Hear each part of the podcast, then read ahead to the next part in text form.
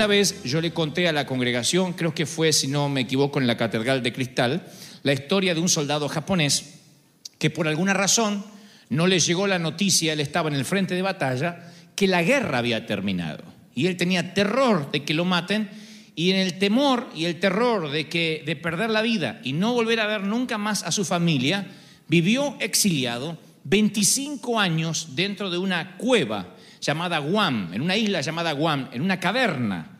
25 años escondido, solo salía por las noches, se alimentaba de ranas, de cucarachas, de ratas. 25 años comiendo ratas, cucarachas y ranas, porque nunca se había enterado que la guerra había terminado. Y cuando le dicen que la guerra había terminado, pero hacía 25 años atrás, él no podía concebirlo de ningún modo, porque su temor a morir fue tan grande que lo metió dentro de una cárcel de temor. La cárcel de temor es peor que la muerte misma. Es el miedo a la muerte el problema, no la muerte en sí misma. Yo sé que ustedes quizás nunca tal vez se encontraron necesariamente con la muerte, pero sí habrán visto las cárceles, los prisioneros, los prisioneros del temor, las prisiones del miedo, donde la gente tiene terror a morir. Pero no es de la muerte que les quiero hablar hoy, necesariamente, aunque el tema nos lleva a, plantearlo de un modo diferente, sino que hoy el Espíritu Santo me daba una palabra para aquellos que sienten o que han sentido que a alguna área de su vida se les ha muerto, que dice, sabes, uh, yo sentí que un área de mi vida se me murió después de aquella quiebra financiera, después de ese divorcio, después del desengaño, después de la infidelidad, después de la traición, después de la mentira, después del dolor, de la tragedia, del accidente, del choque, de lo que sea. Hay áreas en la vida que se mueren, negocios, sueños, matrimonios, ministerio, y sentimos que arrastramos un peso muerto. Vamos por la vida con un área que se ha muerto, así sea algo que no pudiste terminar. Cuando hablo de cosas que se mueren, estoy refiriéndome a esa etapa que quedó inconclusa y que tapaste con tierra del pasado, que dijiste nunca más. Muchos de nosotros hemos dicho, nunca más voy a abrir mi corazón. Nunca más tendré un amigo. Nunca más le voy a hablar a mi madre. Nunca más hablaré con mi hermano. Y cerramos las persianas y puede que corras la misma suerte de este muchacho que se encerró 25 años en una caverna. No había guerra afuera, nadie pedía por su vida, no corría peligro, pero se encerró en una propia cárcel de muerte, de soledad, y a comer ratas y alimañas. El Señor no quiere que comas alimañas. El Señor no quiere que vivas de comer ratas, ranas y lo que encuentres por ahí. Él quiere que comas manjares. Pero si no hay una esclavitud que sale de la mente, si la piedra no es corrida, difícilmente podrás experimentar la resurrección. Y yo tengo esta palabra, mi querido, tú me dices, pero es que no conoces, Dante, lo que yo estoy viviendo. Estoy no bajo tierra, estoy metros bajo tierra. Mi matrimonio tiene olor a podrido. Mis negocios son pútridos. Mi casa ya no existe. Mis hijos no me hablan. No me digas que no estoy muerto. No me digas que no han muerto esas áreas. Y esta es la palabra. No estás muerto. Estás plantado. Y cuando estás plantado vas a germinar, vas a resucitar y vas a dar fruto, dice Dios. ¿Cuánto lo reciben? Dígame amén. No estás, no estás enterrado, estás plantado. Entonces uno cuando dice, wow, estoy plantado por el tiempo que Dios quiere, desarrollas una nueva mente que yo la llamo la mente de resurrección.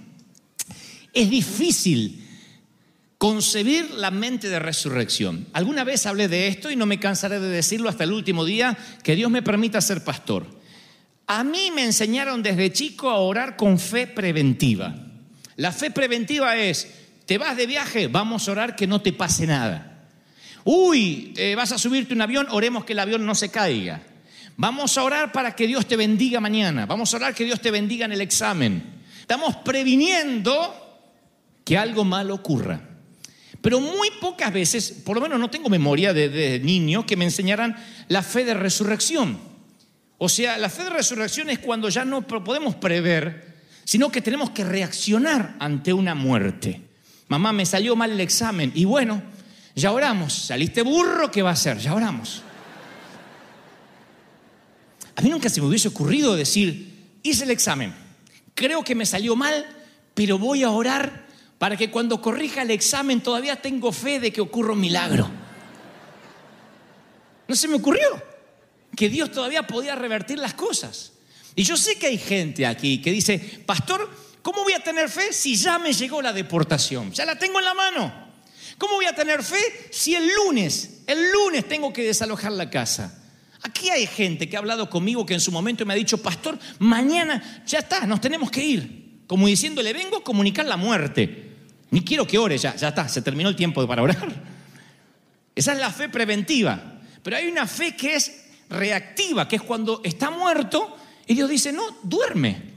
No, no, Señor, pero acá pusieron un punto. Y las, en las gramáticas de Dios, Dios dice, no me pongas un punto donde yo puse una coma. Yo soy el que decido cuándo termina tu historia. Yo soy el que lo digo. ¿Me están siguiendo, sí o no? Elías tiene un ministerio extraordinario. No les voy a hablar de Elías porque la mayoría lo conoce y el que no, uno de los profetas eh, más grandiosos que acaso ha dado la historia, bíblica. Elías tiene un ministerio increíble y, y en su vida se desarrollan eh, unos milagros asombrosos. Se registran en la Biblia siete milagros, pero milagros de verdad. Milagros que, que, que solamente por la mano de Dios pueden ser realizados. Milagros como caer, caer fuego del cielo. Milagros que han quedado en los anales de la historia. Siete milagros poderosos a través de la mano de Elías. Claro, por el Espíritu Santo, obviamente por Dios. Eliseo quiere una doble porción del Espíritu que hay en Elías. ¿Qué quieres que te dé? ¿Qué quieres que haga? Él dice, yo quiero una doble porción de lo que tienes tú. Cuando Elías es llevado al cielo, Eliseo recibe el manto de Elías y a partir de ahí empiezan a ocurrir milagros. Ahora en la vida de Eliseo, en el sucesor. ¿Cuántos milagros creen que Dios hizo en la vida de Eliseo? ¿Cuántos? ¿Cuántos? 14. Te dirán, sí, una doble porción. Pero la Biblia registra 13 milagros. 13. No tenemos el tiempo, los tengo todos acá, pero hay 13 milagros en la vida de Eliseo, 13 milagros de Dios a través del ministerio de Eliseo y hay 7 a través de Elías. Falta un milagro. Así que no sé qué pusieron en la tumba de Eliseo cuando él murió, pero puedo imaginarme Eliseo, tremendo hombre de Dios que tomó la posta de su pastor y entre paréntesis, pero le faltó un milagro. Y hay personas esta mañana que van cargando esa lápida, la cara de me falta un milagro. Solteros diciendo, me falta un milagro.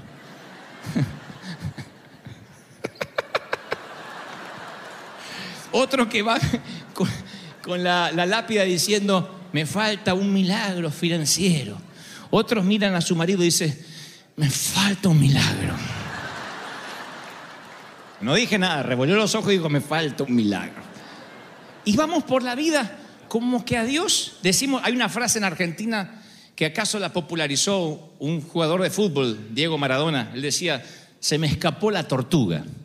Se me escapó la tortuga significa que para que se te escape una tortuga tienes que ser lento, ¿eh? Me parece que se me está escapando la tortuga. ¿Tú crees? Mm, va rápido. Y ahí el punto chato, diría Cantinfla. ¿Se imagina? que se escape la tortuga.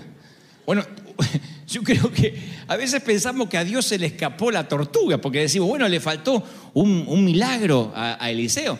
Pero la Biblia narra que lo entierran a Eliseo, ahí está la tumba, y de pronto vienen un grupo de soldados, viene un muerto, tiran el muerto, el muerto arriba de la tumba, y el muerto resucita. Con tocar los huesos de Eliseo resucita. El milagro décimo catorce ocurre aún después de la muerte. Aún después de la muerte, tu milagro va a ¿Cuánto lo cree? Si Dios dijo el doble, es el doble. Yo creo que Eliseo desde el cielo está diciendo, wow, ahí están mis huesos, Dios usándolos. Ocurre el decimocuarto milagro. Aún después de la muerte, porque cada muerte, mis queridos, siempre nos prepara para un nuevo nivel. La muerte o aquella situación triste que estás, que está, que estás pasando, es eso, estás pasando, estás atravesando, es temporal. Temporal. Mírenme a los ojos, mírenme, mírenme, mírenme, mírenme. Es temporal. Temporal, va a pasar. ¿Cómo lo sé? Porque yo sé que siempre que atraviesas un sitio vas a ir del otro lado. David dijo, aunque ande, aunque camine en valles de muerte, no temeré mal alguno. Nunca dijo, aunque viva en valle de muerte. Tampoco dijo, aunque esté atrapado en valles de muerte. Tampoco dijo, aunque me muera en el valle de muerte. Dijo, aunque ande, aunque atraviese. Ni viva, ni esté atrapado, ni muera. Tú no vives ahí, no estás atrapado, ni vas a morir. Vas a atravesar, vas a pasar y vas a llegar del otro lado. Dice Dios que te diga. ¿Cuántos reciben esta palabra? Dígame amén. Estás atravesando. Aunque ande en valle de muerte, no temeré temor alguno, no tendré temor. Bienaventurado el Salmo 84, 6, cuando pases por el valle de las lágrimas, porque vas a transformarlo en un manantial de bendiciones. No hablo de tragedias, no hablo de ahora de muerte física. Puede que el valle de lágrimas sea la soledad, la frustración, la tristeza, el, el desazón. Y de pronto hay de los que hacen un inventario de su vida y dicen, sabes, no estoy mejor que antes, estoy peor, estoy más gris, no brillo, perdí mi, esencia, siento que estoy envejeciendo, porque la vejez del alma es peor que la vejez de la piel, porque la vejez de la piel hay muchas maneras de tratarla, un buen dermatólogo puede ayudarte a tener una piel mejor, hay cremas antiarrugas, pero no hay cremas antiarrugas para el alma, no hay dermatólogos para un corazón arrugado, y un corazón arrugado siempre se refleja en una cara, no necesariamente al revés. Hay caras arrugadas con corazones jóvenes, jóvenes, y uno las puede ver. Y por alguna razón hasta las arrugas les quedan bien, porque el corazón es joven. Pero si el corazón se avejenta, se envejece el alma. Y cuando se te envejece el alma, te haces tan correcto para hablar, estás tan pendiente de la opinión de los demás, que eres un odre viejo que el vino nuevo no puede llegar. Y yo te traigo una palabra hoy y te digo, mira querido, Dios dice que vas a atravesar. Y tú dices, no, no, no, no, no, yo voy a morir seguro como la afinada de mi madre. ¿Por qué? Porque estás heredando en tu corazón la vejez del alma, el no poder abrirte a lo que Dios quiere hacer. Un misionero se encuentra en la disyuntiva una vez en una isla con nativos que no creían en Dios, en que tenía que hacerles cruzar un río a nado.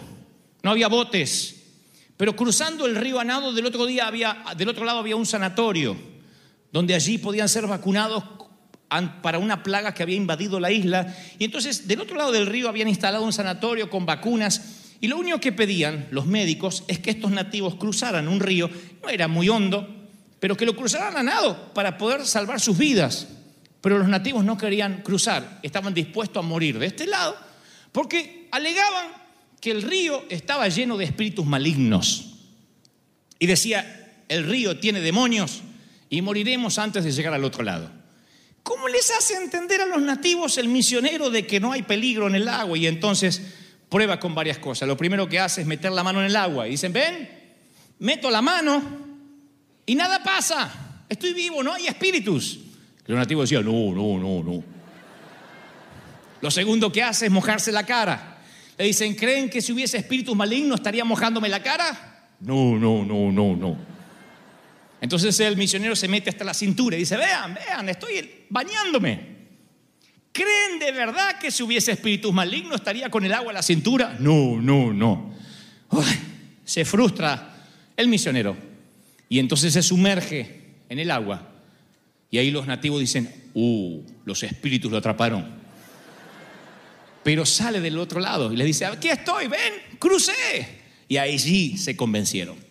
Ahora Jesús llega a la tierra y les intenta decir una y otra vez a los discípulos y a su gente de que la muerte no es el punto final. Así que él también toca las aguas de la muerte y resucita a la hija de Jairo que acaba de morir en una cama. Recién acaba de morir en una cama y él dice, no está muerta, duerme. Toca el agua con la mano y ellos hacen, no, no, no, no, no. Así que Jesús dobla la apuesta y ahora resucita al hijo de la viuda de Naín, ya no está en una cama, está en un ataúd. Posiblemente hicieron un funeral, posiblemente lleva 24 horas de muerto, está en un cajón. Él se topa con la viuda y le resucita al hijo y salta del cajón. Ahora Jesús está tocando la cara con las aguas de la muerte. ¿Qué creen que pasó? ¿Un avivamiento? Dijeron, no, no, no, no, no. Entonces Jesús dobla la apuesta aún más. Tiene que meterse hasta la cintura en la muerte y resucita a un tipo que lleva cuatro días de muerto, cuatro días, a su propio amigo, a Lázaro. Y dice, ven, corran la piedra. La muerte, ni los cuatro días, ni la putrefacción del cuerpo es el punto final. No, no, no, no, no.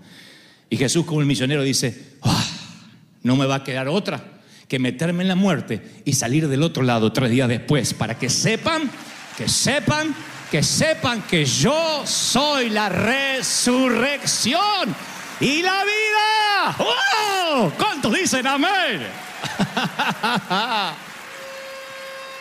Acuérdense las gramáticas de Dios. Nunca le pongan un punto donde Él pone una coma.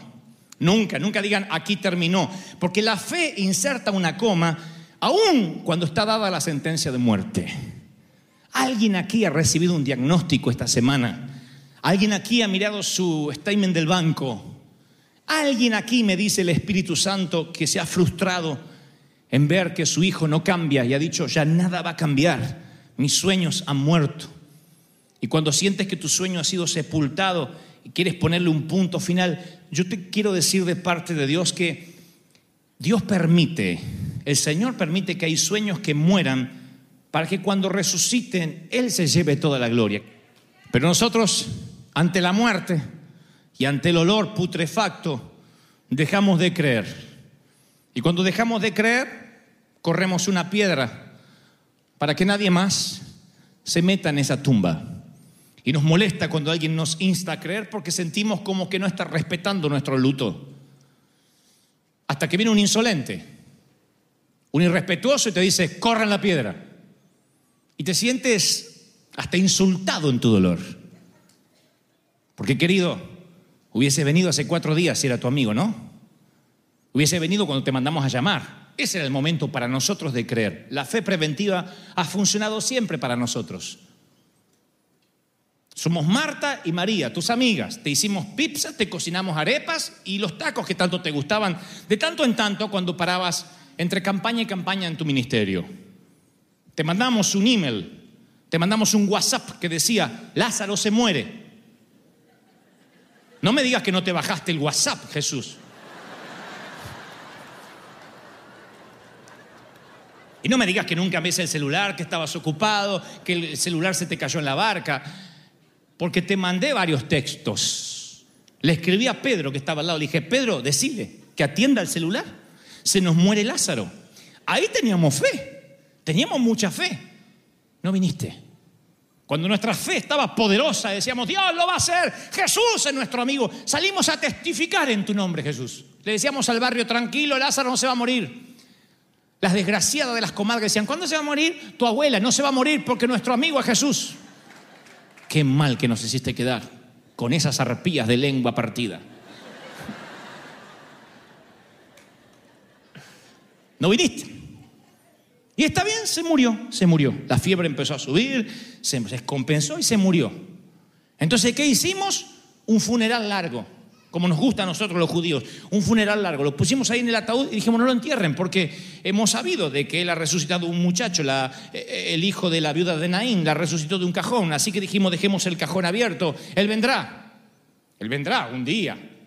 Pero supongo Jesús, perdóname, no entendemos mucho de necrofilia ni la ley de la entropía, pero si un cuerpo se empieza a tener olor a podrido y lo tienes que resucitar, pobre hombre, aunque se bañe ya está podrido. O sea, el- hay, que, hay que conservar el cuerpo, ¿no? Es lo que pensamos. ¿Cómo va a ser el milagro si ya está, ya está la quiebra? Si, si ya llegó la orden, si ya nos dijeron que no. Así que cuando empezó a dar olor ya no pudimos esperar más. No te lo tomes a mal, pero lo tuvimos que vendar todo. Es lo que hacemos con los muertos para que despidan el menor olor posible y los llenamos de ungüentos, de perfumes. Ahora sí, ya van dos días. La tonta de esta dice, vamos a esperar, ¿para qué? ¿Lo va a desenvolver como una momia? Lo metimos en la caverna, la tumba, y corrimos la piedra. No más Jesús en nuestra vida. Alguien aquí ha corrido la piedra. Alguien hoy está necesitando oír este mensaje. Dijiste, no más Jesús en mi vida. No tengo nada contra ti, Jesús, solo que llegaste tarde. No estoy diciendo que no creo en ti, solamente que en esta me fallaste y corriste la piedra. Y dices, no hay vida eterna para mí. Pasó hace miles de años con Lázaro y pasó en Europa con una condesa que se consideraba atea y que siempre solía decir, hace 100 años atrás, no creo en Dios ni en la resurrección. Nunca he visto a Dios, así que estoy segura que mi carne se va a pudrir y eso será todo. Como era millonaria, pidió que en derredor de su tumba se pusieran bloques de piedra y toda su tumba fuera asegurada con planchas de hierro para que nadie me saque de ahí. Y ella dijo, esta sepultura jamás será abierta. Y en su lápida hizo poner sus últimas palabras. Las dijo, las dijo. Era tan dura que dijo las últimas palabras antes de morir. Dijo, todo termina aquí. Porque hay gente que se está muriendo y dice, no, no, no. También alguien necesita oír este mensaje hoy, ¿eh? Vieron que hay gente terca que se enferma y dice, ¿querés que oremos? Ah, ah, dura. Mi papá me contaba, no sé si es verdad o no, que había un vecino que lo insultaba al otro, le decía, piojoso. Y el vecino tenía una bronca. Decía, no me insulte, no me insulte. Piojoso, decía siempre. Todas las mañanas se levantaba y decía, piojoso. Y el vecino que no tenía a Dios, un día se cansó, lo agarró del cuello y lo metió al agua. Y dijo, lo ahogo, este no me va a decir nunca más piojoso, nunca más piojoso. Y el que se está ahogando saca las manos así y antes de morir hace. Y se ahoga.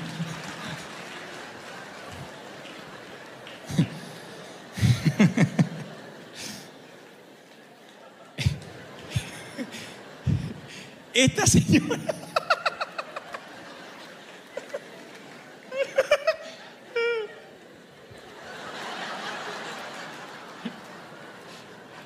Esta señora puso, todo termina aquí, planchas de hierro para demostrar de que su tumba iba a permanecer firme ahí. Pero no contó con la raíz fuerte de un abedul, un gran árbol, que unos años después fue tan fuerte que reventó las placas de hierro y levantó su tumba y tiró el cartel lejos, el que decía, todo termina aquí. Porque si Dios dice que nada termina con tu muerte, y si dice que te vas al cielo o al infierno, pero que no termina ahí, hasta un árbol te puede llevar la contra. Hasta el tronco de un árbol te puede demostrar de que estás equivocado. El Señor me dice que te diga, no seas terco, no terminó tu vida, tu sueño no ha muerto, no estás sepultado, estás, estás solamente plantado para florecer.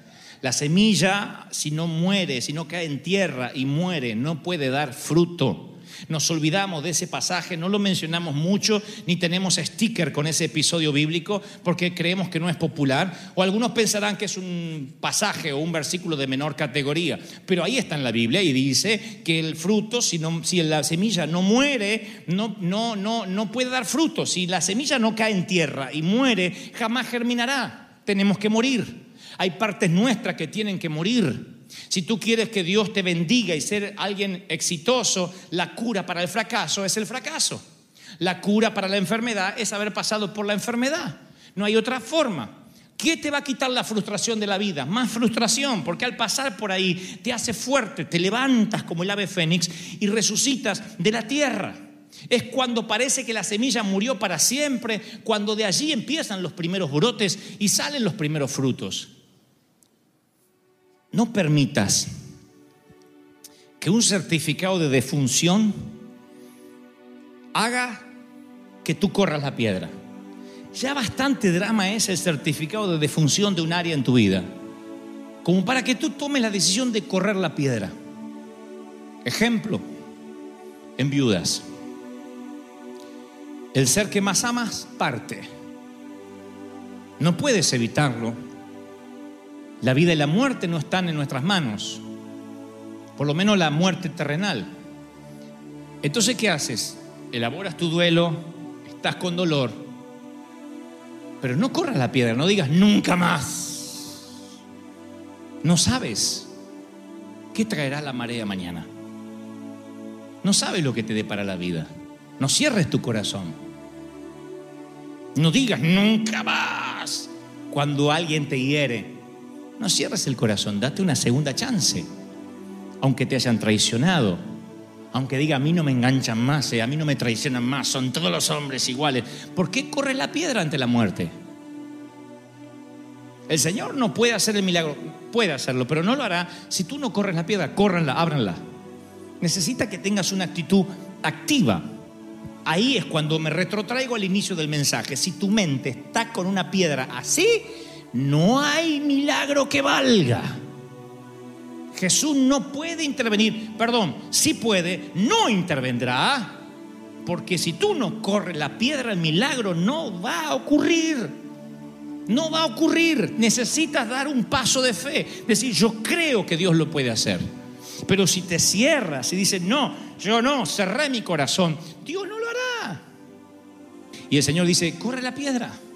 No sé qué hizo que Marta y María y los muchachos corrieran la piedra un hilo de esperanza. De hecho, una de ellas dijo, pero yo sé que tú puedes hacerlo.